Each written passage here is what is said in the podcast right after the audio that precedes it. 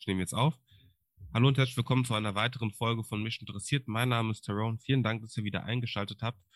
Heute habe ich äh, einen Gast, der uns eine sehr persönliche Geschichte von sich erzählen wird, den ich auch ein paar einige Fragen stellen werde zu seinem Leben und wie dieses sich ja mit Schritt für Schritt könnte man ja sagen geändert hat. Holger Gremmers, Holger, ich freue mich, dich hier begrüßen zu dürfen. Ja, hallo Taiwan. Ja, ich freue mich, dass ich hier bin. Ja, Danke mal für die Einladung, ja. Sehr, sehr gerne. Äh, vorab, Holger, du hast dir selber schon gesagt, du hast ein bisschen mannheimerischen Dialekt. Ja, aber, genau, ja.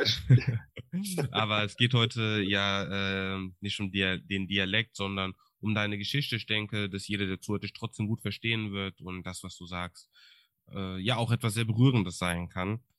Ähm, es wäre sehr schön, wenn du dich vielleicht erstmal vorstellst, damit die, Zuschau äh, die Zuhörer und Zuhörerinnen ein Bild von dir haben. Ja, also ich bin, mein Name ist Holger Kremers. Ich äh, bin Trailrunning, mach Touren für, mach Trailrunning, mach Touren für den DAV, für den Alpenverein. Und ich bin Extremsportler, lauf gern Berge hoch und runter, ja. Und äh, ja, das ist äh, Sucht ist das quasi. Ich bin süchtig, aber ich war vorher, habe eine andere Sucht gehabt und das war Heroin und Droge halt, ja. Ja das ist ein sehr guter Einstieg auch äh, direkt in die Folge. Und zwar, du hast ja gerade gesagt, du warst süchtig nach Heroin. Das kommt ja aber auch nicht von irgendwoher. Man sagt nicht von einem auf den anderen Tag, hey, jetzt fang ich an, Drogen zu nehmen, sondern irgendwann beginnt man. Was war der Moment, in dem du angefangen hast, Drogen zu nehmen, beziehungsweise dein erster Kontakt mit Drogen? Mhm.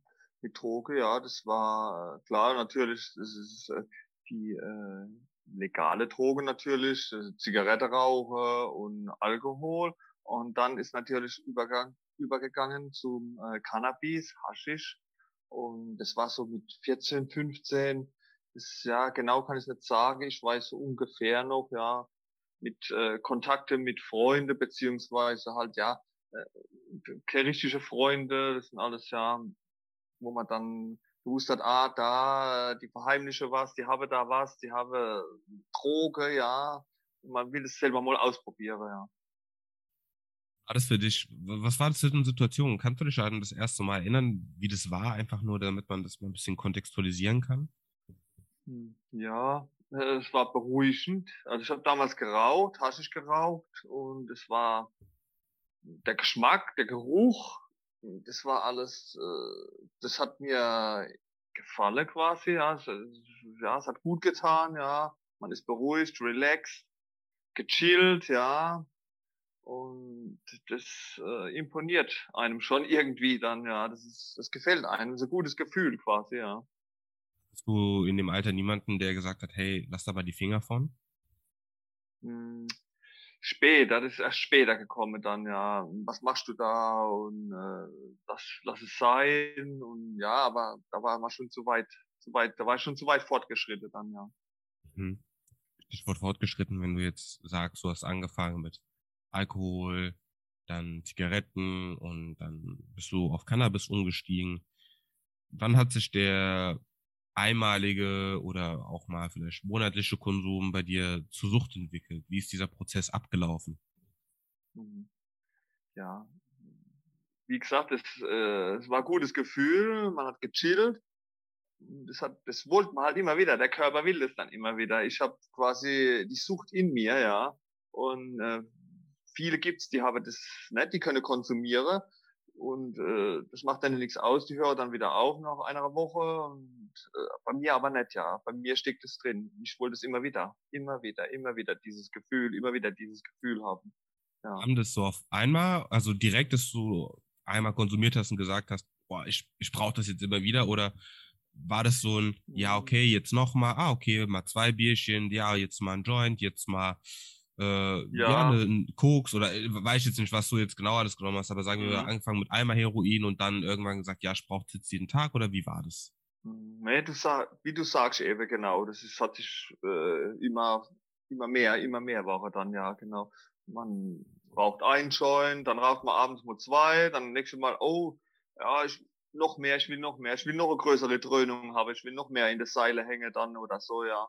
Und ähm, ja, und so geht es weiter und so geht es weiter, immer weiter, ja. Und das, das habe ich auch gesucht irgendwie. Das bin ich ja immer noch auf der Suche quasi, ja. Das suche ich ja heute immer noch, das, das, das Ende quasi oder so, ja. Wie soll man sagen, den Höhepunkt oder was, ja, genau. Das suche ich ja heute noch und das, hm, das, die Droge, ich habe damals in der Droge gesucht, den Höhepunkt quasi, ja. Ja, und heute ist es ja anders, da kommen wir aber später nochmal drauf zu sprechen.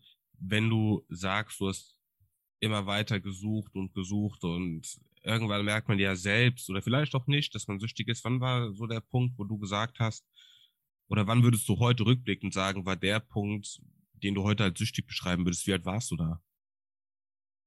Wo ich selber gemerkt habe, dann ja, hm, das war spät, das war, das war spät, da war ich schon mit Heroin dann in Kontakt, das war dann schon, ja, das war dann schon zehn Jahre, 15, vorher, zehn Jahre, 15 Jahre später oder so, dann das, das da hat man es dann richtig gemerkt, ja, weil man immer davon wegkommt, ja. Mhm. Vorher mhm. war das immer Vergnüge, Vergnüge, man geht mit äh, den unterwegs, nimmt was, äh, egal ob es Trips sind oder auch äh, Tablette oder egal was es war, was ich genommen habe. Man ist dann unterwegs und man denkt doch gar nicht noch, weil man sich immer irgendwie Vergnüge sucht, ja, genau. Und der erste später dann 10, 15 Jahre später merkt man, ach Gott, was habe ich da gemacht? Ja, ich, ich muss da weg, ich muss da weg, aber dann wird's immer, dann wird's natürlich schwer, dann wird's richtig schwer. Denkst du, es ist ja oft so ein Phänomen, dass Leute erst sehr spät merken, dass es eine Sucht ist. Denkst du, du wusstest tief in dir drinne schon, okay, ich bin süchtig, aber hast immer wieder eine andere, in Anführungszeichen, Ausrede gesucht, warum du es nimmst. Ja, ich mache das ja nur zum Spaß, wenn ich will, kann ich ja aufhören, weil 10, 15 Jahre ist ja schon ein langer, langer Zeitraum. Ja, ich habe quasi mit der Droge gelebt. Ich habe äh, ich hab ein zweites Leben geführt, ja, also parallel, Parallelwelt habe ich noch gehabt, ja, also ein anderes Leben noch, ja. Das eine war meine Arbeit, die habe ich immer, da habe ich immer funktioniert, und das andere war äh, meine Droge, alles, ja. Und äh, das, das wollte ich auch nie hergeben, ja, irgendwie. Ich habe aber auch nicht gesagt, ich bin süchtig oder so. Das habe ich nie, das ist mir damals nicht in den Sinn gekommen, das zu sagen, ja, oder zu denken, oder zu sagen, wenn jemand sagt, ah, du bist süchtig oder so, was sowieso nie war dann, ja, weil man nur eigentlich mit Leuten zusammen ist, wo selber immer auf der Suche sind, nach Droge, Droge, Droge dann das, die Frage hat sich gar nicht gestellt eigentlich, ja. Das, weil ich mit, nur mit solchen Leuten unterwegs war und die mit den äh, normalen Menschen, wo ich zu tun gehabt habe, in Anführungsstriche jetzt, also meine Arbeitskollege oder so, die, denen habe ich das ja verheimlicht, die haben das ja nicht gewusst, die dürfte das nicht wissen. Also das wollte ich nicht, dass das jemand weiß, ja. Du damals Angst als äh, jetzt auch ein abwertender Begriff Junkie dargestellt zu werden? Hm, ja, das äh, habe ich ja später mit dem Drogen, mit meinem Drogenberater, ah, jetzt wo ich jetzt noch als Kontakt habe, ja, ähm, der, der hat gesagt, also ich war jetzt nicht so in der Szene, jetzt so in der Stadt drin, dann, dass ich auf der, der Straße gehangen war, weil ich ja immer noch meine Arbeit gehabt habe. Ich habe gewusst, äh, wenn ich das verliere, dann äh, sieht's schlecht aus für mich. Ja. Also deswegen habe ich da auch immer irgendwie noch den Weg gefunden in die Arbeit alles. Ja. Das habe ich immer noch da habe ich immer funktioniert quasi, ja, auf der Arbeit, ja. Also Junkie kann man nicht sagen. Das, ja, da habe ich mich irgendwie selber geschützt. Da habe ich irgendwie so, äh, so Kuppel um mich rum gehabt, ja. Da musste ich mich irgendwie schützen, ja, dass ich ja nicht zu weit abrutsche. Ich habe später auch dann mal äh, das Heroin, wenn ich dann genommen habe, das habe ich auch gespritzt später mal. Aber das habe ich gemerkt, oh, wenn ich das noch länger mache, das habe ich mal über einen Zeitraum von einem Jahr gemacht. Wenn ich das noch länger, länger mache, dann äh, verende ich dann, ja, das habe ich dann gemerkt. Ich bin morgens immer schwerer rausgekommen, weil es immer schwerer war alles, ja. Und natürlich hat man es auch angesehen. Natürlich frage die Arbeitskollegen, oh, heute siehst du aber nicht gut aus, wie geht es? Stimmt irgendwas nicht oder so, ja. Aber wie gesagt, ich habe alles immer versucht zu verheimlichen und äh, das war nicht im Raum gestanden, ja, aufzuhören oder äh, dass das so im Raum stand, sucht, ja. Das ist erst da später dann, ja. Das ist erst da später, wusste man dann, wo ich dann wirklich weg wollte von, ja. Für mich als Person, die wirklich auch noch nie eine Form von auch legalen Drogen zu sich genommen hat, einfach mal aus Interesse, du hast es gerade so ein bisschen beschrieben, wie, wie fühlt sich das an? wenn man Heroin zu sich nimmt. Kannst du das mit ein paar Wörtern beschreiben? Ist man da in einer anderen Welt? Ist man da, schwebt man da auf einer Wolke oder wie kann man sich das vorstellen? Ja, also ja, es ist komisch. Es ist schwer zu jetzt jemand zu erklären. Ja, also erklären kann ich's ja. Nur Ja, ja. der Gegenüber, der versteht's wahrscheinlich nicht, ja, weil er wahrscheinlich das nicht noch nie genommen hat oder beziehungsweise weil er es auch nicht in sich drin hat, die Sucht oder so. Ja, bei mir, ähm, wenn ich das genommen habe, man nennt es quasi, wenn ich jetzt zum Beispiel gespritzt habe, dann das geht in die, man merkt sofort, das, da wo man es reinspritzt, da geht's hoch, das geht in die Adern, das schießt sofort in den Kopf, ober, direkt in den Kopf rein, ja, in den Kopf hinein. Und äh, es wird einem sofort warm, äh, es drückt einem runter, es drückt einem runter, es drückt einem in die Couch, man raucht dann noch eine Zigarette, das ist also es wird einem richtig warm, äh, äh, ein wolliges Gefühl, ein tolles Gefühl irgendwie, war das immer, ja. Das, ja, und äh, dann fallen einem die Augen zu, man wird, es wird einem noch schlecht oder so dazu.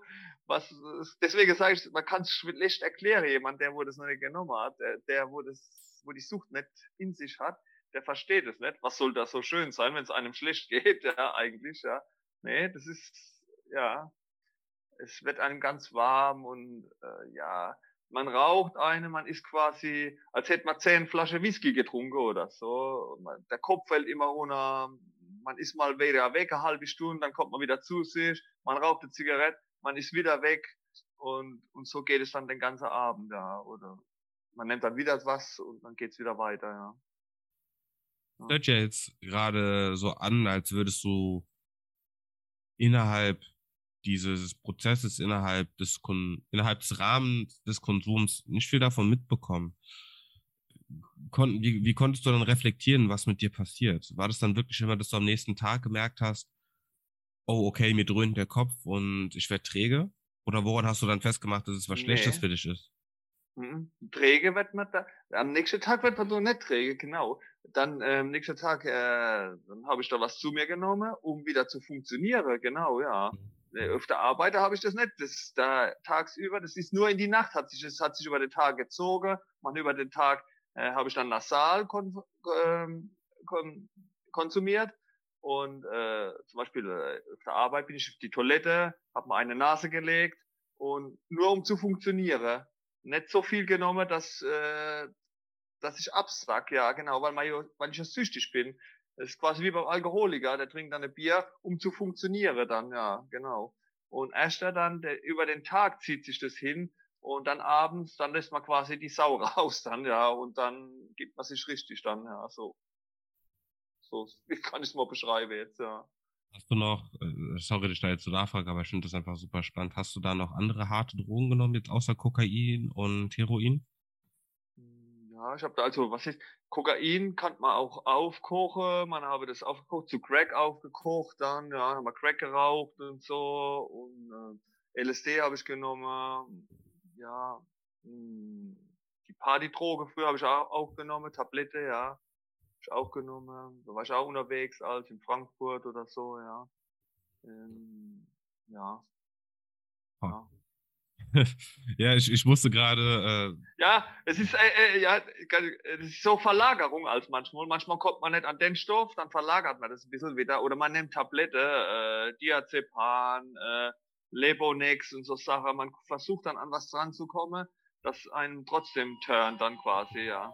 Also. Soll ich ja. kurz auf äh, Pause drücken? Ja, das wäre ja, nett. Mach ich. Sorry für die kleine Unterbrechung. Der Postbote kam beim Holger. Du warst beim Punkt, dass du dann angefangen hast, Sachen zu verlagern. Wir hatten ja gerade darüber gesprochen, was war, was hast du noch alles genommen? Und du hast jetzt gerade gesagt, ja, alles Mögliche. Ich habe es immer verlagert. Wie meinst ja, du das jetzt? Das ist, ja, das ist so, ähm, wenn man halt nicht ans Heroin drankommt oder so, das ist ja auch manchmal, kann passieren dann.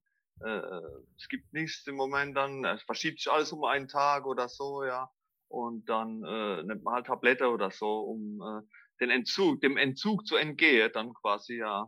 Und später habe ich auch, ich habe mal so Phase gehabt, da habe ich dann kein Heroin, habe ich versucht, kein Heroin zu nehmen, habe dann das mit den äh, MDMA oder so, habe ich dann was ganz anderes genommen, habe viel Alkohol getrunken und dann Tablette und immer unterwegs gewesen. Aber ja, der Kick hat mir immer eigentlich nur das Heroin dann zum Schluss gegeben, ja, genau. Du jeden Tag konsumiert? Also wirklich Montag bis Sonntag? Ja, klar. Ja, ja, klar. Ja, ja, auf jeden Fall, ja, ja. Auf jeden okay. Fall. Jeden also. Tag, ja. ja. Hast du gesundheitlich gemerkt, dass du abbaust oder auch einfach trotzdem wie auf der Arbeit ja. funktioniert? Ja, wie gesagt, ja, genau, auf der Arbeit habe ich funktioniert. Gesundheitlich macht man sich gar keine Gedanken, ja, weil man ja immer nur äh, nach dem Heroin. Man schaut nur, dass man seinen Konsum abdecken kann, ja, quasi, ja. Das ist ganz wichtig, ja. Aber, Abhängige, ja. Aber hast du irgendwie gemerkt, okay, ich verliere Gewicht oder ich habe keinen Appetit oder ich weiß ja nicht, was die, äh, was die Folgen davon sind. Hast du irgendwas an deinem Körper selbst gemerkt?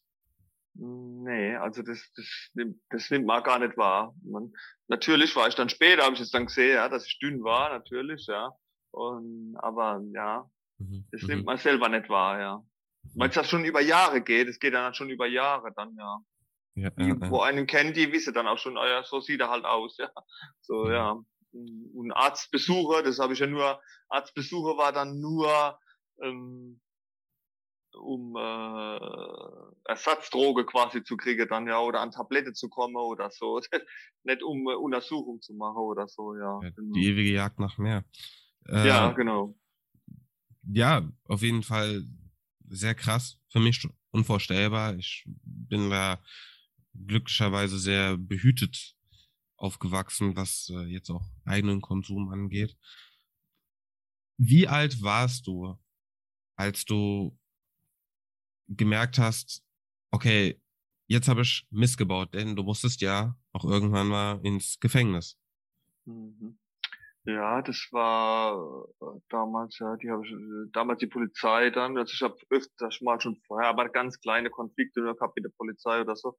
Aber dann, äh, wenn ich verhaftet war, 2000, 2003, hm, ja, und vorher schon, das war, da war ich, gar nicht 36 oder so, war ich dann und ich habe ja selber gesagt, ach Gott, so spät, ja, dass sie vorher noch nie so groß aufgefallen sind, ja, weil wie gesagt, ich war kein Junkie auf der Straße, was jetzt auch nicht für mich abwertend ist, jetzt das Wort, ja.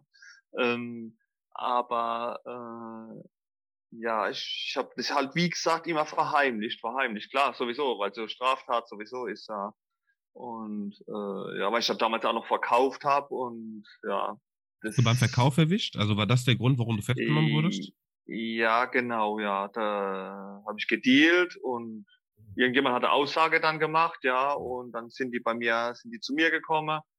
Hm, ich weiß jetzt gar nicht gefunden, ob sie was gefunden haben. Das ist alles nur auf Aussage, hat alles nur auf Aussage beruht. Dann sind mehrere Leute festgenommen worden und ja, so ist es dann weitergegangen, ja. Und dann musste ich ins Gefängnis, also war in U-Haft, bin dann auch verurteilt worden und habe dann den Paragraph 35 gekriegt, äh, Therapie statt Strafe.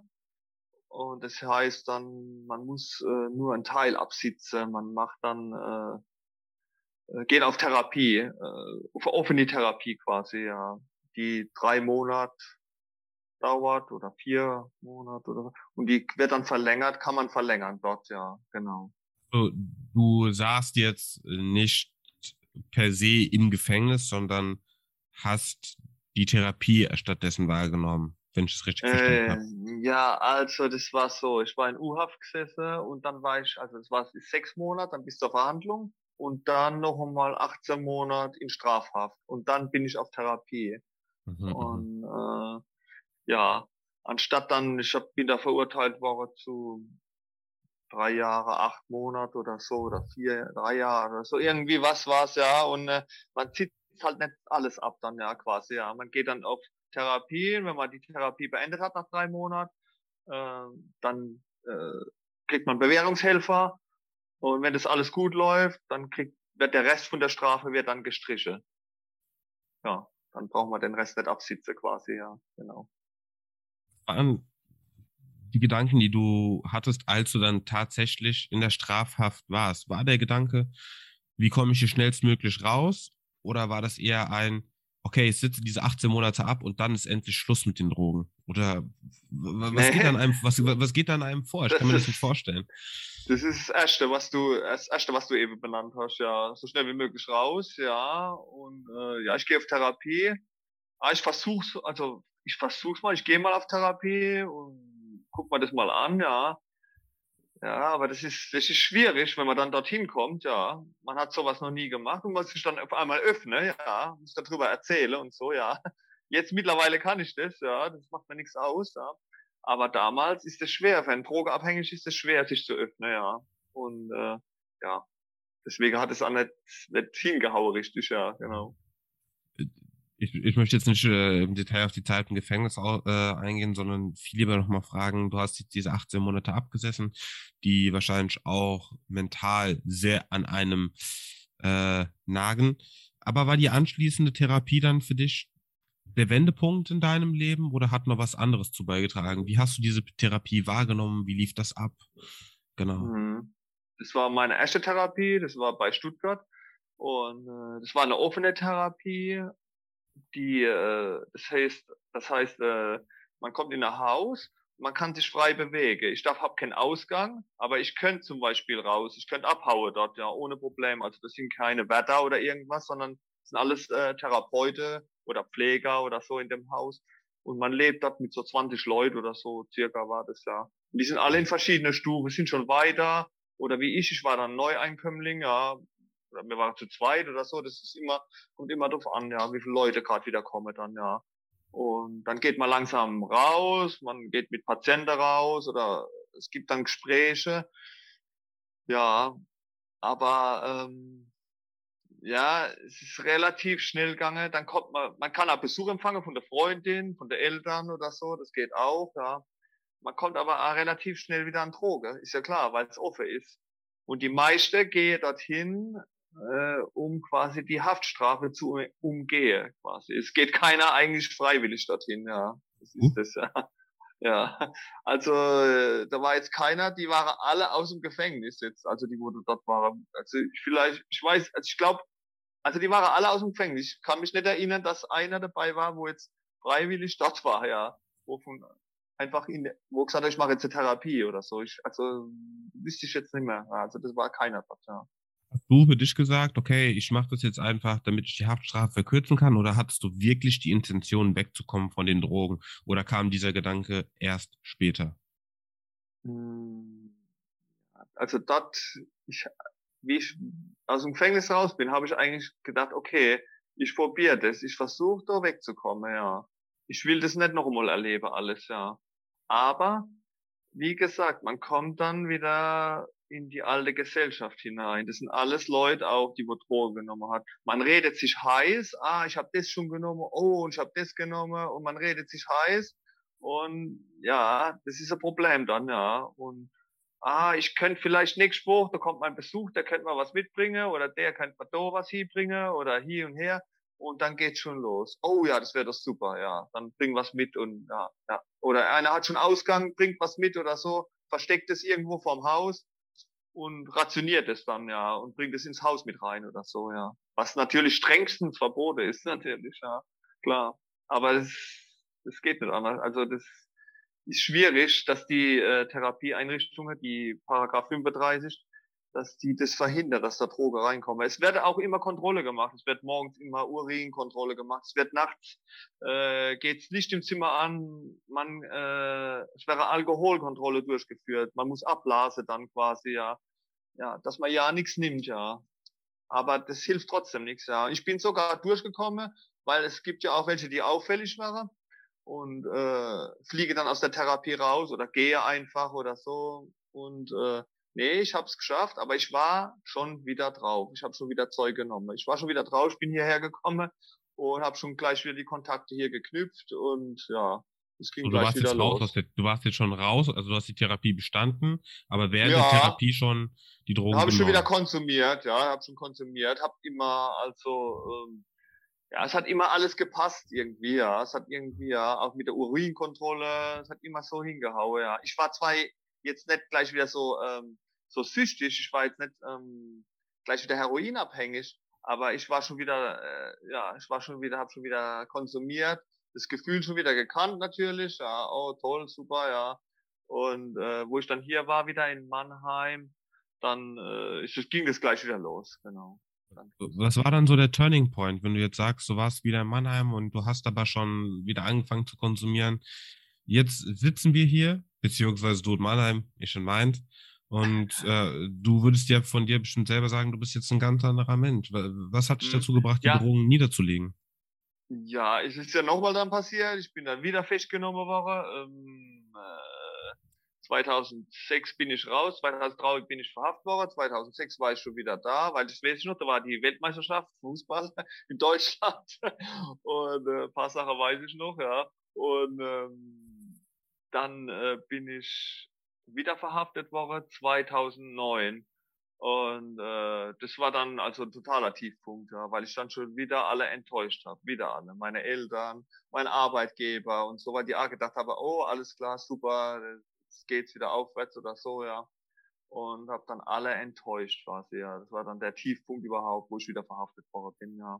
Das war dann wahrscheinlich das auch das Schlimmste für dich, alle zu enttäuschen. Ja, genau, das auch noch, ja, genau, das auch noch. Und es war 2009 und dann bin ich wieder verhaftet worden. Diesmal äh, mein Anwalt damals, der ist auch reingekommen und äh, der hat dann gesagt, Mann, äh, warum hast du das wieder, warum ist das passiert und so.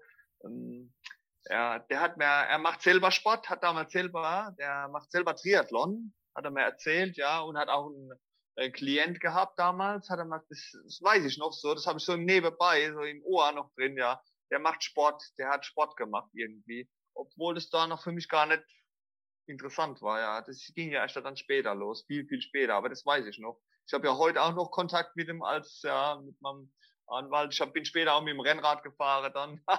Und ja, das ist aber alles erst später gekommen, ja. ja. Wann, also, dann warst du ja nochmal im Gefängnis und hast du dann ja. die Therapie nochmal gemacht? Genau dieselbe? Äh, diesmal äh, geschlossen, ne? Diesmal war es in der, ja genau, jetzt ging's, geht's so weiter, genau. Diesmal war ich in der forensischen Psychiatrie, ja. Das ist dann wieder ein Paragraph, ich habe wieder ein Paragraph gekriegt, den Paragraph 64. Das ist dann äh, Maßregelvollzug.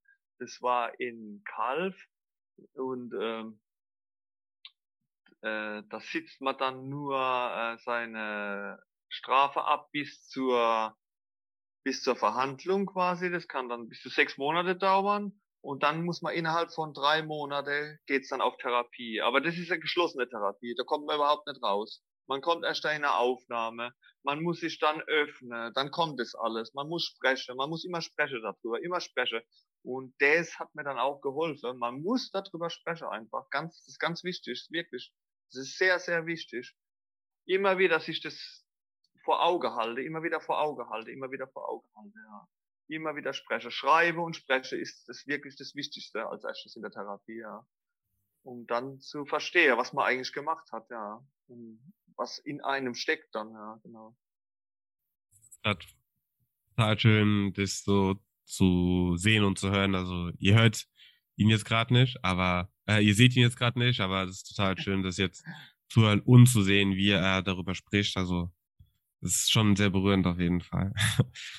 äh, ja, du hast ja gesagt, dass du in dieser geschlossenen Therapie den Drogen dann abgeschworen hast, wenn ich das jetzt richtig hm. verstanden habe. Ja, ja, noch am Anfang noch nicht, ja. Da gibt es mhm. eine kleine Geschichte, die habe ich jetzt schon öfters mal erzählt, auch, ja. Und zwar, äh, wie gesagt, da war Aufnahme, man spricht und so und alles, ja. Und da gibt's auch einen Abbruch quasi, da wären die Leute, die, weil auch in eine geschlossene Anstalt, also in, in die forensische Psychiatrie, kommen auch immer Drogen rein, auch über Besucher und was weiß ich, über was alles reinkommt, da kommen auch Drogen rein. Und damals war das Subotex, das ist quasi sowas wie Methadon, so Ersatzdroge. Und zwar, wenn man dann also lange nichts nimmt und dann kann man das Subotex, das tut einem dann auch, das hat dieselbe Wirkung dann wie Heroin dann quasi, ja. Und das ist auch schon wieder reingekommen. Ich habe das auch, da ist jemand in den Abbruch gegangen und die, man konnte die sehen durch Glas immer und da waren Türe und man konnte dorthin gehen. Und die haben einem was unter durchgeschoben und da habe ich was mitgenommen auf mein Zimmer, war in der Aufnahme, bin dann äh, in eine richtige Station gekommen, in eine Therapiestation, habe das wieder mitgenommen und habe das schon die ganze Zeit mit mir mitgetragen. Auch dort wird mal jeden Tag fast oder alle zwei Tage Urinkontrolle wäre dort durchgeführt Alkoholkontrolle, Zimmerkontrolle wäre dort gemacht. Also es ist was ganz anderes als das andere, als das offene, als die offene Therapie. Also es ist wirklich, äh, ja, das ist schon äh, wie, Ge wie Gefängnis, aber man kann kochen, man kann essen, man kann trinken, man kann sich frei bewegen, freier bewegen, ja. Man ist nicht eingeschlossen, man hat ein Zimmer, aber kann sich frei bewegen auf den Stationen und kann dann auch langsam raus mit Patienten. Aber trotzdem wird man immer kontrolliert. Man wird immer kontrolliert. Handy hat man auch nicht. Ja, das kriegt man nur, wenn man dann später rausgeht, als ab und zu mal. Und ähm, ja, da habe ich es schon mitgenommen und habe das lang mit mir rumgetragen, habe es immer versteckt auf dem Zimmer. Es wurde auch nie gefunden und das habe ich in ähm, in, äh, in Klopapier habe ich es später immer reingewickelt, ja, in Klopapierrolle habe ich es reingedrückt und äh, da war ich dann schon draußen, da bin ich schon weiter rausgegangen, auf der, äh, aus der Station raus, aus dem Haus raus. Da war ich schon zum Teil als äh, Joker draußen. Und dann bin ich hergegangen und habe dann das irgendwie, hab gesagt, warum habe ich das dabei? Warum habe ich das immer noch an mir? Ich schmeiße es jetzt weg und dann habe ich es weggeschmissen und habe das Klo runtergespült damals, ja. Und Aber dann, auch die Luft äh, weggeschmissen. Quasi, ja, da war es dann beendet, ja. Aber das war ein langer Weg, da war vorher viel passiert, ja. Ich konnte es aber auch nicht, ich konnte drüber nicht reden, dass ich, ich konnte niemand sagen, dass ich da was drin gehabt habe in der Therapie. Ich habe es meiner Therapeutin erst viel später erzählt und dann hat die gesagt, ach Gott, ne, mein Gott, super, dass mir das sagst und äh, jetzt jetzt fällt doch alles ab, ja, jetzt fällt doch wirklich alles ab und ja, so war es auch wirklich dann, ja. Wieder, jetzt kommt es wieder drüber spreche und ja, das ist, das ist so, anders da geht's nicht, ja. Schon findet man nicht zu sich selber dann, ja. Das, man findet nicht sein eigenes Ich quasi dann, ja. Wenn man nicht drüber spricht, ja. Man sieht dann nicht, was in einem steckt quasi, ja, ja. Die eine Sucht ist ja quasi mit diesem Kapitel abgeschlossen. Du hast ja bis heute auch nicht mehr konsumiert, hast ja auch wieder deine Arbeit wieder. Aber, wie wir anfangs ja schon gesagt hatten, bist du quasi von einer in die andere Sucht reingekommen, und zwar dem Trailrunning.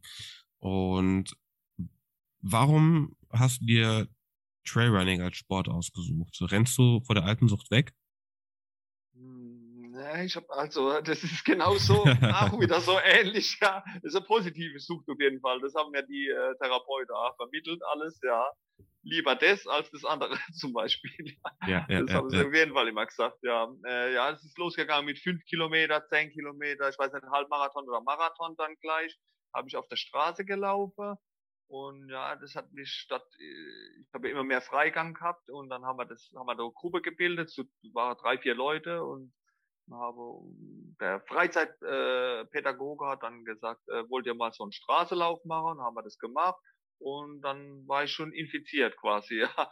Und äh, ja, wohl dann mehr, wohl dann mehr. Und äh, habe dann Marathon, habe mehrere Marathons dann gelaufen, war dann auch schon, muss dann immer mal alle Monat, alle zwei Monate wieder hoch in die Therapieeinrichtung. Und derzeit war ich schon habe ich selber alles geplant, habe meine Marathons da schon gemacht und alles, ja. War aber auch Selbsthilfegruppe, alles, was mir auferlegt worden ist, und habe ich alles gemacht, ja.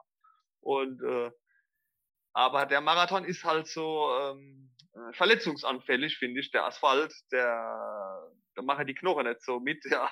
Oder die Zähne oder so alles, ja. Und dann bin ich auf das Trailrunning gekommen, ja. Trailrunning und oh, da gibt's ja noch was längeres als, als Marathon, ja. Und, ja, und dann, durch das, dass ich im Schwarzwald war, dat, äh, der forensischen Psychiatrie, das war auch, äh, sind ja Berge, ist ja klar, Schwarzwald.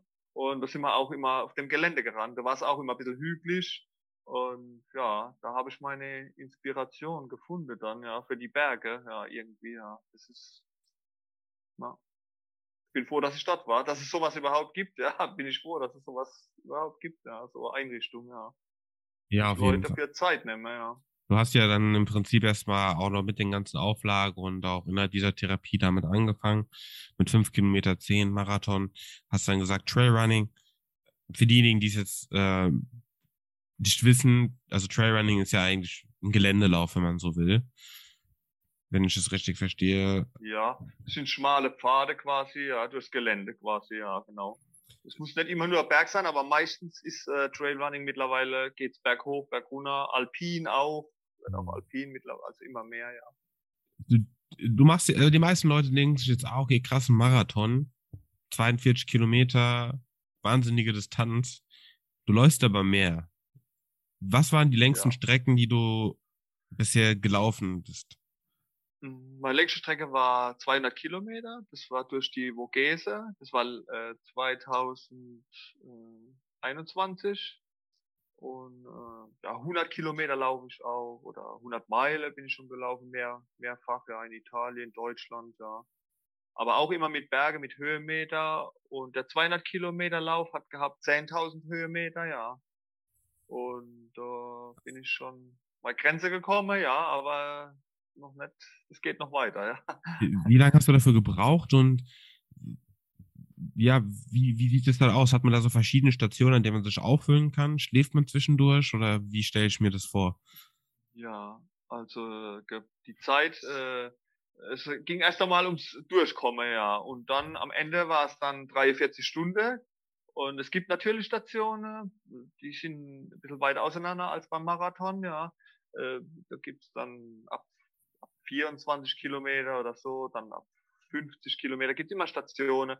Da kommt man auch an, äh, an eine Tasche, die gibt man am Anfang ab, ein Dropback.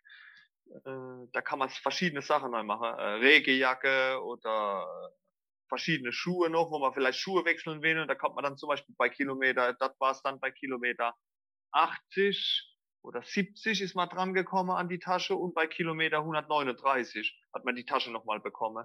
Da konnte man dann auch äh, spezielle Sachen, was man trinken will oder essen will nochmal, was man für sich selber, wo man sagt, oh, das ist jetzt ein Highlight, da freue ich mich jetzt drauf, ja.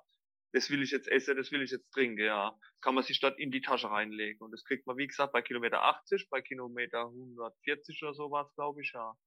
Und äh, schlafe, schlafe tut man nicht. Also ich war zehn Minuten nur so mal da gelegen, ja, aber schlafe tue ich da nicht, ja. Das ist mir zu gefährlich, ja. Dass ich den, den Lauf verschlaft. das, mache ich auf keinen Fall, ja. Wie äh, ist es dann mit dem Trinken? Ich meine, allein schon 24 Kilometer zu laufen, da hast du wahrscheinlich Zwischenstationen, wo Leute dir was zu trinken geben, oder? Äh, nee, also klar beim Trailrunning, äh, mittlerweile gibt's ja die Laufrucksäcke. Man hat natürlich äh, zwei 0,5 Liter Flasche Wasser dabei oder ISO, was man sich reinmacht, das kann man sich auswählen, was man will. Oder eine Trinkblase im Rucksack mit einem Liter Wasser. Also das ist auch Voraussetzung von den Veranstaltern, ja. Das muss man mitnehmen auf jeden Fall, ja. Äh, da gibt's verschiedene äh, Regeln, was man mitnehmen muss, auch äh, Decke, Rettungsdecke, quasi Licht natürlich, Ersatzlampe, weil man ja durch die Nacht durchläuft und so. Das sind alles äh, Sachen, die wäre am Start kontrolliert. Ohne das kommt man gar nicht in das Starterfeld. Ja. Wie bereitest du dich körperlich und mental auf so ein Rennen vor? Zum einen sind 200 Kilometer etwas innerhalb von 43 Stunden ohne Schlaf, was kaum ein Körper jetzt einfach mal so mitmachen könnte. Und allein schon die Zahl, 200 Kilometer, das ist, wenn ich jetzt sage, ich von hier bis nach Köln. Das ist eine wahnsinnige Distanz. Wie, wie, wie bereitest du dich vor? Einmal vom Körper Ja. her und einmal vom Geist. Mhm. Also körperlich, ja. Körperlich ist klar. Training, Training, Training. Ja, da laufe ich dann äh, Wettkämpfe, 50 Kilometer oder so. Also nicht drüber, vielleicht noch 60 Kilometer, aber mit Höhenmeter, mit 2000. Am Wochenende laufe ich dann immer äh, 50 Kilometer samstags, 2000 Höhenmeter, sonntags auch noch mal was dranhänge, 15 Kilometer oder ich gehe wandern, äh, Hauptsache draußen, Hauptsache bewege, Hauptsache äh, Berge hoch und runter, ja, dass die Knochen alles mitmachen, ja. Wie oft trainierst du halt die die- Woche? Hm, Die Woche fünfmal durchtrainiere, ja. Also das, da kommen dann zwischen 90 und 150 Kilometer kommen wir also zusammen mit bis zu 3000 Höhenmeter in der Woche. Also mehr, fast, oder dreieinhalb manchmal, ah, also, ah, ja, aber man muss nicht übertreiben, ja, weil das kann man nicht, äh, denn so ein Wettkampf kann man nicht imitieren quasi, ja, das kann man, also deswegen, irgendwann ist das Schluss, also mit 50 Kilometer, ein 50 Kilometer Lauf jede Woche, das reicht dann, ja, oder 60 Kilometer, das geht auch noch, ja, aber dann ist Schluss, ja, weil sonst, ja, sonst macht man sich kaputt, ja. Und, Und, äh, und äh, mental ist halt so, klar, durch die Läufe dann, äh, man läuft ja auch so vor sich hin einem Training und äh, macht sich ja Gedanken als und äh, man muss aber immer aufpassen, was für Gedanken einem in den Kopf kommen. Ja, man darf sich da nicht äh, überlisten lassen. Ich muss quasi meinen äh, Kopf überlisten, ja, quasi immer, ja. Ich, äh, wenn ich an so einem Rennen starte, dann sage ich, ich laufe jetzt erst, ich will also erst als erstes mal durchkommen, ist klar. Hm, vorher schon, ja. Und dann laufe ich von Station zu Station. Also es geht los bei null, dann laufe ich bis Kilometer 25, okay, jetzt dann tue ich mal Sachen auffülle, was zu machen ist, alles, ja, Wasser auffülle, vielleicht die, die Akkus wechseln, Schuhe wechseln, T-Shirt wechseln, dann geht's weiter bis zum nächsten, bis Kilometer 50 zum Beispiel. Und immer so von Station zu Station. Man darf sich da nämlich nicht auf was einlassen im Kopf, ja. Man darf sich da nicht so mit so viele Selbstgespräche, muss man aufpassen, ja. Schon, äh, ist man gleich vielleicht im Aus dann, ja. Weil irgendwann, wenn man mit, mit sich zu viel spricht, dann äh, überlistet einem, ja. Das muss man immer, man muss immer quasi, äh, ich muss immer das Gehirn überlisten quasi, ja. Das Gehirn überlistet sich dann ja eigentlich selbst. Ja, genau. Ja. ja. Wenn du sagst fünfmal die Woche, ich hätte jetzt erwartet, dass du viel, dass du sagst mehr, aber ist dann eine Trainingseinheit wirklich so mal zwei, drei Stunden? Machst du irgendeine Form noch von Krafttraining oder Kraftausdauer? Und wie ernährst du dich dann auch? Also spielt es eine Rolle oder sagst du einfach, nee, ich mach das jetzt einfach? Ja, ich, ich ernähre mich ganz normal. Vielleicht einen Tag vorher mache ich noch eine Pasta-Party vor dem Lauf. Dann ja, viel Pasta oder so, ja. Das mache ich noch. Oder was, wo, wo ich weiß, einen Tag vorher oder zwei Tage vorher, wo, wo ich gut vertrag. Das, das esse ich dann vorher, aber ansonsten ernähre ich mich normal. Und äh, ja, was das ist eigentlich alles äh, Krafttraining. Krafttraining ab und zu mache ich es, baue ich es mal ein, aber eher selten, ja. Stabi-Training Stabilisation, ja, das ist wirklich sehr gut, das sollte man wirklich oft machen, aber vernachlässige auch, ja, tue ich auch vernachlässige. Was ich als mache, ich gehe gern klettern, Halle klettern im Winter, tue ich gern klettern, weil ich ja sowieso im Alpeverein bin. Und da gehen wir als Klettern in der Halle, das ist was Tolles für den Körper, für die Wirbelsäule, für alles, ja, für die Muskulatur, das ist eine tolle Bewegung. Da wird der ganze Körper wird bewegt, ja, die Hände auch, die Füße, alles wird bewegt, ja, also das ist wirklich ein toller Ausgleich. Rennrad bin ich viel gefahren früher, ja, das mache ich auch nicht mehr so, ja. Ich habe mich jetzt mehr konzentriert aufs Laufen, jetzt wirklich, ja. Was waren da deine größten sportlichen Erfolge jetzt für dich persönlich? Hm. Ja, also klar, der 200 Kilometer Lauf durchzukommen, ja. Und vor allen Dingen, was so, so gut gelaufen ist an dem Lauf, äh, ich habe am Anfang gar nicht so, ich habe einfach, bin einfach losgelaufen und habe alles so vor mir laufen lassen und äh, bin am Ende eigentlich immer schneller, aber habe am Ende immer mehr überholt, ja. Habe einfach ganz locker das durchgehen lassen. Ganz locker, ganz locker, ganz locker. Und äh, hab am Schluss dann, am Schluss war ich dann 19. oder was war ich dann? Ja, am Anfang war ich äh, Position 38 oder so, ja. Und ja, habe mich so durchgehangen. Also es war schon, es war schon toll dann, ja. Das hat mich dann gefreut im Nachhinein, ja. Das habe ich ja während dem Rennen achte ich da nicht drauf, was für Platzierung ich bin oder so. Das interessiert mich dann nicht, ja, weil ich so eigentlich mit mir selber beschäftigt bin, ja. Und äh, so noch Erfolge, ja, bei 80 Kilometer Läufe war ich schon uh, gesamt Fünfter oder so mit Höhenmeter oder Altersklasse, erster, zweiter, dritter, aber ist jetzt gar nicht so interessant. Ich bin froh, dass es so alles läuft und ja, es sind ja immer junge Leute und ich freue mich halt, dass junge Leute bei sind und dass die ja, Erfolge, die ist ja klar, ja, da freue ich mich auch drüber, ja. Altersklasse, okay, da, dort glaube ich als mal unter die erste drei oder so, ja, bei so langer Distanz. Das passt, ja. Wie lange musst du regenerieren nach so einem harten Wettkampf? Ich habe mit, also ich hatte einen Kreuzbandriss und dann hatte ich also der Arzt hat gesagt, ja, erst nach 15 Monaten können sie wieder ihrem Kampfsport nachgehen und machen so langsam. Und da dachte ich mir so, ich kenne meinen Körper besser, mache ich nicht. Und ich bin dann mit einem Kollegen von mir, ich glaube, viereinhalb Monate später sind wir einen Halbmarathon gelaufen, also auf eigene Faust.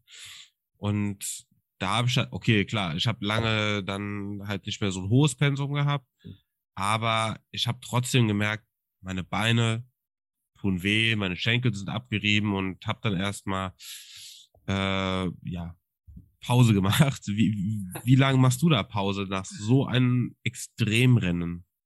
Ja, okay, ich habe dann auch, ich wollte im Oktober gleich wieder was laufen. Also es war Mitte September jetzt dann, äh, Mitte September war das, oder Ende September war der Lauf, glaube ich, ja. Und äh, ich wollte Anfang Oktober wollte ich auch einen Halbmarathon wieder laufen, ah, mit so Höhenmeter. Und das habe ich dann bleiben gelassen, weil ich gemerkt habe, ah, es dauert ein bisschen länger.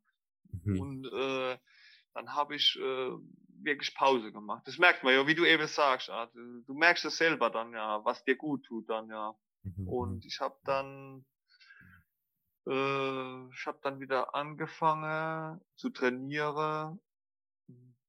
Mitte Ende Oktober habe ich dann wieder, bin ich dann wieder eingestiegen und habe mir dann, äh, bin im Dezember schon wieder dann längere Wettkämpfe gelaufen. Dann im Dezember habe ich schon zwei, drei Wettkämpfe wieder gelaufen. 50er mit Höhenmeter und äh, noch einmal Marathon auch mit, mit 1000 Höhenmeter oder so irgendwie, ja, bin ich danach schon wieder gelaufen. Was ist anstrengender, ja. die Distanz oder die Höhenmeter für dich? Hm, hm, hm. hm die Distanz ist sonst manchmal, die Distanz, ja. Die Höhenmeter natürlich, beides, beides, ja. Das ist, das zerrt beides am Ende dann, ja, wirklich, ja. Das geht ja so weit dann irgendwie ab 100, wenn man mal ab 150, 160 Kilometer ist, dann äh, der Körper wieder dann Schlaf. Äh, der Schlafentzug ist ja da, ja, man, weil, weil ich ja nicht schlafen tue, dann bei der Distanz. Und äh, man äh, kommt in so kleine Halluzinationen dann rein, ja. Ich weiß ja von was es ist dann, ja. Und aber man sieht Dinge, die sind gar nicht vorhanden dann im Wald, ja. Man sieht Autos oder Menschen sind um einem rum oder so, ja oder Haus, man zieht auch ein Haus oder so irgendwie, ja. Aber äh, man schaut sich um, schaut wieder zurück und dann ist es schon wieder weg oder hat sich verändert, ist wieder was anderes oder so, ja. Das passiert natürlich dann durch den Schlafentzug natürlich, ja. Aber ich weiß, von was es ist dann, ja. Das ist, äh, das ist äh, etwas, was ich mir zum Beispiel gar nicht vorstellen könnte, so ein Rennen zu laufen. Also einfach schon vom Mentalen her. Weil das ewige, wann geht's zu Ende? Weiß ich nicht. Muss, muss, muss äh, sehr, sehr tough sein. Also muss dann sehr, sehr tough im Kopf für sein. Ja, ja. Auf jeden Fall, ja. Dann, wie wichtig ist es für dich, dass du Unterstützung von außerhalb bekommst? Jetzt nicht nur im privaten Umfeld, sondern halt auch dein Arbeitgeber hat ja einen wahnsinnigen Teil dazu beigetragen, dass du heute die Person bist, die du jetzt bist. Ja, auf jeden Fall, klar. Natürlich mit Arbeit geht's natürlich leichter, auf jeden Fall, wenn man wieder einsteigen kann gleich, ja, was nicht allen, was nicht bei allen gelingt, ja. Und äh, hat mich auch wieder genommen, ja. Und, äh, bin dann damals, bin auch sehr dankbar, dass er das gemacht hat, ja. Und ja, ich bin auch froh, dass es so, dass ich es jetzt von, von der richtigen Seite sehe. Früher war ich immer drauf und habe die Arbeit gemacht, Arbeit gemacht, Arbeit gemacht. Jetzt sehe ich es halt von der anderen Seite. Jetzt bin ich clean, ja ich, ich kann meinen Beitrag dazu leisten jetzt, ja. Jetzt, jetzt ist es richtiges Leben quasi, ja. ja Würdest ich bin du dankbar, sagen, dass es natürlich so, dass es geklappt hat, so, ja. Würdest du sagen, dass er dadurch, dass er dich äh, trotz der Gefängniszeit dann wieder eingestellt hat, also du hast ja vorher, glaube ich, dann auch schon da gearbeitet, wenn mhm, ich es richtig ja. verstehe, würdest, ja, du dann, ja, würdest du sagen, dass er auch ein Grundpfeiler dessen ist, dass du es mit der Sucht geschafft hast oder nicht wieder reingefallen bist, weil hätte er jetzt gesagt, nee, ich gebe dir keinen Job und auch niemand anders gibt dir jetzt einen Job, denkst du, du wärst dann wieder zurückgefallen in die Sucht? Nee, also das nicht, das nicht. Ich habe mhm. schon woanders da gearbeitet, wo ich äh, in der Therapie war. Ich habe in äh, woanders da in einem anderen Betrieb gearbeitet schon. Dort oben in det, äh, dort wo ich war, bei Kalf. Und dort hätte ich auch bleiben können, ja. Also die hat ja auch gesagt, ja, äh, warum ich weggehe, ja. Aber zu dem Zeitpunkt, ich habe keinen Führerschein mehr gehabt und so, das habe ich ja alles erst da wieder mir erarbeitet, jetzt dann später, ja. Mhm, mhm, und dann wollte ich das nicht, weil die Wege dort oben sind ziemlich lang mit dem Bus, ja. Man fährt ziemlich lang durch die Schwarzwald, wenn man irgendwo auf Arbeit stellen möchte. Dann, ja. Das mit dem Bus, also war das damals noch nichts, ja. Ja, und günstig ist ja auch nicht. Ja, genau. Das ist, äh, deswegen haben den Kontakt wieder geknüpft, ja, und ja, es hat alles super geklappt, ja. Muss ich wirklich dankbar sein, ja. Ja, super schön, wenn man so Leute im Leben hat, die einen trotz dieser eher äh, dunkleren Vergangenheit dann trotzdem ja, ja. wieder nehmen. wir haben jetzt gerade mal über das Trailrunning gesprochen und diese, diese Extremläufe, also du bist ja quasi von einem Extrem ins andere gerutscht. Denkst du, dass jeder Mensch etwas braucht, was, was ihn so extrem kitzelt, wo er sagt, da gehe ich total auf? Ja, also jeder sollte irgendwie sowas haben. Genau, der muss jetzt nicht rennen, der muss nicht äh, Fußball spielen oder so. Ja, es gibt so viele Sachen mittlerweile. Ja, wir sind alle frei, wir können uns frei bewegen. Es gibt so tolle Sachen. Ja, man muss einfach mal einen Schritt wagen, auch rauszugehen. Ja, aus seiner, ja, das blöd, hört blöd aus, hört man oft, ja, aus seiner Komfortzone quasi raustrete und mal was anderes ausprobiere. Ja, auf jeden Fall. Ja, das ist ganz wichtig. Ja, um zu sehen, was einem auch Spaß macht. Ja was es auch wirklich, was das Leben auch hat, alles, ja, was es, was für Facette das Leben, ja, die Neugier, man muss die Neugier auch haben, ja, um rauszugehen, ja.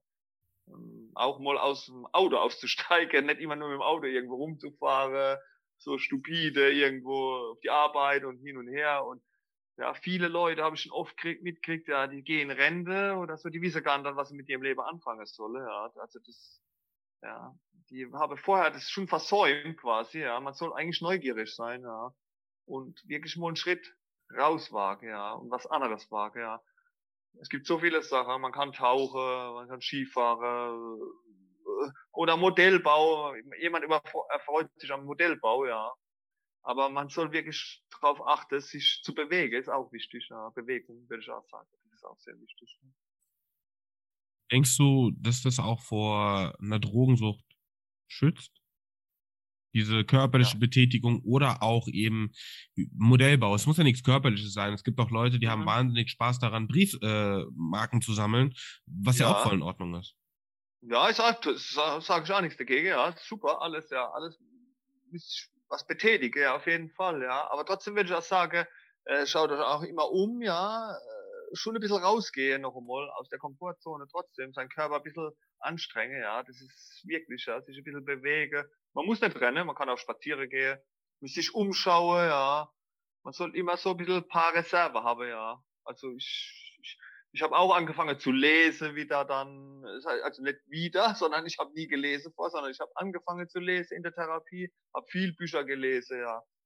Das habe ich früher nie gemacht, ja. Das ist total interessant, ja. Das ist total super, ja. Und äh, ja, das alles verbindet, wenn sich das alles, der Kreis schließt sich dann quasi, ja. Aber man muss aus dem Kreis auch immer wieder raustreten, ja. Man muss wieder neue, neugierig sein, immer neugierig sein, ja. ja wichtig. Ich habe jetzt noch eine Frage, die immer was beim Thema, äh, die immer beim Thema Drogen sehr heiß diskutiert wird. Und zwar spricht man ja von einer Einstiegsdroge, Cannabis, und man hört ja oft, das ist ja nur ein Joint. Wie stehst du dazu, wenn jemand sagen würde, ja, es ist ja nur ein Joint? Wühlt es bei dir Diskussion, äh, also wühlt es bei dir Emotionen auf bei der heutigen Diskussion um Drogen oder kannst du dann neutral an die Sache rein, äh, rangehen und auch sagen, ja, ich sehe das so und so oder wie stehst du dazu? Ja, also ich, ich muss quasi neutral dran gehen, ja. Also ich muss da neutral dran gehen, ja. Obwohl es mich auch, ja, natürlich, weil ich weiß, was passiert, ja, aber trotzdem muss ich neutral bleiben bei dir, bei der Sache, ja. Ich, äh, ich finde es natürlich nicht gut, ja. Es ist natürlich gut für Leute, die wo wirklich äh, jetzt nur Haschisch konsumieren, dass er entkriminalisiert wäre, dass da die Polizei gleich ins Haus kommt und äh, die kriegen Strafe und äh, ja, die Eltern und so, alles, alles aufgewühlt, ja. Das, das ist natürlich der Vorteil, ja. Aber wir haben so viele Kliniken mittlerweile. Es wird eine Klinik nach der anderen gebaut, ja. Suchtkliniken. Es wird schon wieder, glaube ich, in Schwäbisch Hall oder so, wäre schon wieder die nächste Maßregelvollzuge gebaut. Hm, also man muss das beachten, ja. Man muss da beachten, dies, mit der Sucht das alles, ja. Das ist ja nicht nur Sucht, äh, Drogensucht, es sind mittlerweile ja alles Süchte, ja. Äh, Alkohol, äh, Spielsucht, äh, mit den Handys, das hört man ja immer mehr, ja, dass die Leute immer wegkommen vom Handy die ganze Süchte ist alles schwierig, alles sehr schwierig. Aber bei äh, Cannabis denke ich zumindest, dass wenn Leute, wie du auch gesagt hast, kriminalisiert werden, da auch die ja, dass man da einfach äh, eine Lösung auch mitfindet, wenn man es halt legalisiert. Ich meine, wenn jemand jeden Tag einen Joint raucht, aber sein Leben voll und ganz unter Kontrolle hat und in keine anderen Art und Weise sein Leben auch vernachlässigt, sein Ding nachgeht, als es die Reihe kriegt, keine Entzugserscheinungen hat oder sowas. Ja, würde ich sagen, ist das jetzt kein Problem oder sagst du ja doch auch, äh, das kann ein Problem sein? Mhm. Nee, das würde ich auch sagen, ja, genau. Deswegen sage ich das mit dem Entkriminalisieren, ja, dass man das auf jeden Fall macht. Ja, wenn jemand sich zum Beispiel das, äh, die Abgabe kontrolliert wird, ja, zum Beispiel, das ist, das wäre für mich, ja, das würde ich akzeptieren, ja. Nur, das Problem ist, ähm, da gibt es ja Studie, alles von, äh, was ich schon gemacht habe, man sieht ja, das ist ja, es gibt Menschen, die tragen die Sucht in sich, ja, die wissen es gar nicht, ja. Die probieren was und die bleiben dann hängen, so wie bei mir das passiert ist, ja. Und äh, die kommen von alleine nicht mehr weg dann, ja. Das ist das Problem. Was passiert mit denen dann, ja? ja. Soll man dann sagen, ja, okay, wir legalisieren das alles, aber die gehe, die bleiben halt auf der Strecke, die wo das in sich haben, ja. Eventuell auf der Strecke, ja. ja. Deswegen, aber ich bin trotzdem Frage. neutral. Ich bin auch dafür. Ich bin auch dafür. Natürlich soll man das machen, ja. Mhm. Das wäre für mich auch, ja. Mhm. Ja, ist halt immer die Frage, aus welcher Perspektive man es sieht. Man könnte natürlich mhm. sagen, ja, okay, wir wollen Leute davor schützen. Auf der anderen Seite sind wir in unserer Gesellschaft sehr vielen Dingen immer selbst ausgeliefert. Das heißt also, hey, jeder hat auch für sich selbst zu sorgen und das könnte man ja auch bei dem Thema anbringen. Aber das ist ja nochmal eine ganz andere Diskussion, ja, genau. eine ganz genau. schwierige ja, ja. Frage. Naja. Mhm. Sehr schwierig, sehr schwierig, ja, ja. Eine Frage noch an dich, die, wenn du dir schon vorher Gedanken machen kannst, auch schwierig sein kann. Oder auch sehr einfach, je nachdem. Was würdest du deinem jüngeren Ich mit der heutigen Erfahrung sagen? Ja, äh, mit dem heute, äh, ja, alles zu hinterfragen. Also das habe ich, ah, das, das war wichtig, ja, später alles zu hinterfragen, was ich mache, ist zu hinterfragen, wirklich, ja. Das war auf der Therapie auch immer so, alles zu hinterfragen. Äh, was, was, wenn ich jetzt einen Joint rauche, warum, warum rauche ich einen Joint? Warum mache ich das? Warum mache ich das überhaupt, ja? Das ist alles zu hinterfragen, alles, das ganze Leben muss man eigentlich immer hinterfragen, ja. Das ist eigentlich sehr wichtig. Wenn man das macht und mit Verstand ein bisschen dran geht ans Leben, ja, dann wird einem vielleicht auch nichts passieren. Auch wenn man die Sucht in sich trägt. Aber wenn ich das gewusst hätte vorher, ja, dann hätte ich gesagt, hey, warum machst du das, ja? Aber dazu ist es nie gekommen, ja. Man muss auch neugierig sein, klar. Man kann das auch ausprobieren, Joint, ja. Aber äh, man muss auch dann sagen, äh, warum mache ich das? Weshalb? Warum will ich so äh, den Turn habe dann quasi so da liege auf der Couch oder so down oder chille oder warum? Für was? Was bringt mir das? Ja, das müsste ich meinem jüngeren Ich quasi sagen. Was, was reizt dich da dran? Ja, quasi, ja. Du gerne was in deinem Leben noch anders gemacht? Also, was hättest du denn gemacht, wenn das jetzt nicht passiert wäre mit den Drogen? So? Hättest du andere Möglichkeiten, was den Beruf angeht, was die Freizeit angeht, ergriffen? Hm. Wer wärst du heute ohne die Drogen? Das ist eine gute Frage, ja. Das ist eine gute Frage, okay, ja. Nee, ich, äh, das war mein altes Leben. Es ist ja gut, dass es so war, ja. Ich kann es nicht zurückdrehen. Das ist, ja, das ist halt so gewesen, ja. Ich kann auch nicht sagen, oh, ich wäre vielleicht ein super Sportler gewesen oder so irgendwie, ja, ne. Das, das weiß man alles auch nicht, ja. Es war so, wie es ist, also wie es war, diesem Leben war so. Und ich muss damit leben, ja. Ich bin aber auch nicht unzufrieden jetzt, ja ich bin zufrieden jetzt mit allem, ja, also mehr als zufrieden, ja. Ich habe mir das alles wieder erarbeitet, ich habe wieder einen Führerschein gemacht, alles. Und du musst ja MPU und alles, das musst ja alles durchgehen, die ganze Wege, ja. Und wie gesagt, ich habe Räder, habe mal Rennräder gekauft, mehrere, habe mal zusammenbauen lassen und was ich alles gemacht habe, ja, mittlerweile, ja. Habe tolle Freundin, ja, und also, ja, die läuft auch, ja. Hm Wahnsinn, ja. Mittlerweile, wir machen jetzt einen Lauf auch bei uns, ja, einen Ultralauf natürlich, ja. Und äh, ja, den organisieren wir jetzt hier bei uns, ja. Also. Wann ist der? Der ist doch jetzt auch bald. Der ist im Mai. Am 8. Mai geht er durchs Neckartal. 8. Mai ist Stadt. Wir haben einen Namen, der heißt Neckarcross. Der ist auch mittlerweile eingetragen im 100 äh, Marathon Club und in der DUV, in der Deutsche Ultravereinigung, ist er eingetragen auch. Man kann sich anmelden. Ja, es gibt tolle Preise, Verpflegungen. Ja. Ist aber mit Berge, hat mit Höhe, hat Höhenmeter. Ja, das wäre was für dich, wäre wär was für dich vielleicht. Ja. Ich wollte gerade sagen, ich denke, mich wirst du da nicht sehen. Ich, ich äh, bleib lieber beim äh, Kampfsport, wobei ich sagen ja. muss, dass ähm, ja. Fahrradfahren mir auch sehr viel Spaß macht, also auch mal längere Distanzen. Mhm. Und falls ich mal eine längere Distanz laufen sollte, dann gebe ich dir auf jeden Fall Bescheid. Vielleicht äh, ja. begleitest du mich ja oder ich dich eher. Ja, ich ja, verfolge, verfolge, dich dann eher. Und, das können wir machen, ja, kein Problem. Wir schauen mal, wie wir es machen. Aber auf jeden Fall, Holger, danke ich dir für die ganzen Insight, die, die du uns gegeben hast, deine Gedanken, deine Meinung dazu, dass du dich überhaupt zu so einem persönlichen Thema so geöffnet hast, das ist auch nicht immer einfach. Und wenn du jetzt noch was an alle Zuhörer und Zuhörerinnen richten möchtest, dann würde ich mich freuen, wenn du das jetzt noch machst. Ja, wie ich habe es ja eben schon gesagt, seid neugierig, geht mal aus euch heraus, ja, macht einen Schritt nach draußen, ja, macht Bewegung, ja, einfach bewege, ja, kann spazieren gehen, ja, einfach neugierig sein wie im Leben, ja. Das Leben hat so viele Facetten, ist facettenreich wirklich, ja. Und wirklich toll, ja. Ähm, danke Ich bedanke mich, Fall. ja. Ich muss, ich muss mich auch bedanken, ja, auf jeden Fall, ja. ja. Nee, ich habe zu sagen, es war super interessant, einfach mit dir zu sprechen, diese Insights zu bekommen, dass du so offen warst. Und damit verabschieden wir uns von dieser Folge von Mich interessiert. Vielen Dank an alle, die zugehört haben. Und ich hoffe, ihr hattet Spaß bei der Folge. Bis zum nächsten Mal.